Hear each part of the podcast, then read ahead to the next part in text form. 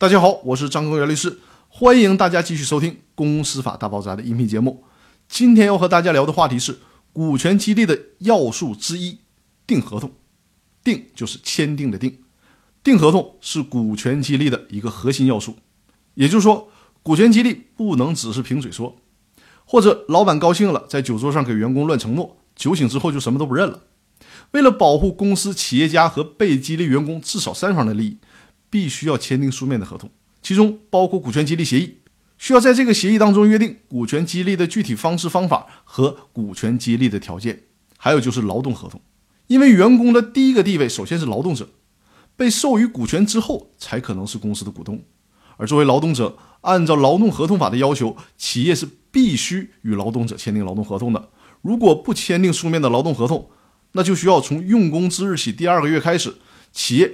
要向劳动者支付双倍的工资作为惩罚，这是法律的强制性规定，哪怕劳动者主动要求不签订劳动合同都是不行的。再有就是竞业禁止协议和保密协议，这两个协议的目的是为了保证员工不能在其他地方从事同行业或者是相类似的行业，而且对公司的商业秘密等信息具有保密的责任，尤其是股权激励之后。员工他真的成为公司的股东之一了，那么对公司的财务等是享有知情权的。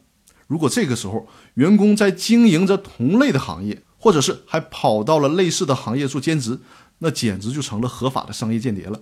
因为公司的重要商业信息都在股东面前暴露无遗，是绝对不能允许掌握着这些信息的人吃里扒外的。那现实当中，在我的公司法大爆炸微信群里面就有会员反映。在他的公司就有之前的高管，也是股东，从公司离职之后，自己又成立了同类的公司，而且真的就像原来的企业行使所谓的知情权，要看原来企业的账。所以说呢，现实当中这种可怕的人和可怕的做法还是存在的。我们投资人一定要多加小心，按照我介绍的方法做好事前的防范。那竞业限制协议甚至还会约定，在员工离职后的几年之内，也不得到同行业去工作。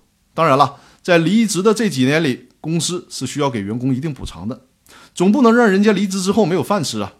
这种补偿也是劳动法上的要求。综合以上的原因，所以通常在股权激励的时候是需要签订竞业禁止和保密协议的。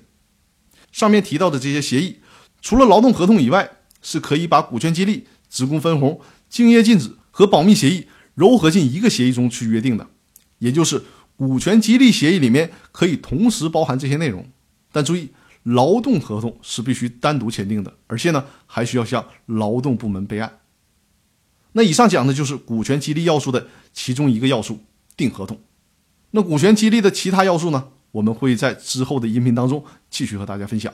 那好，我们今天就到这里，谢谢大家。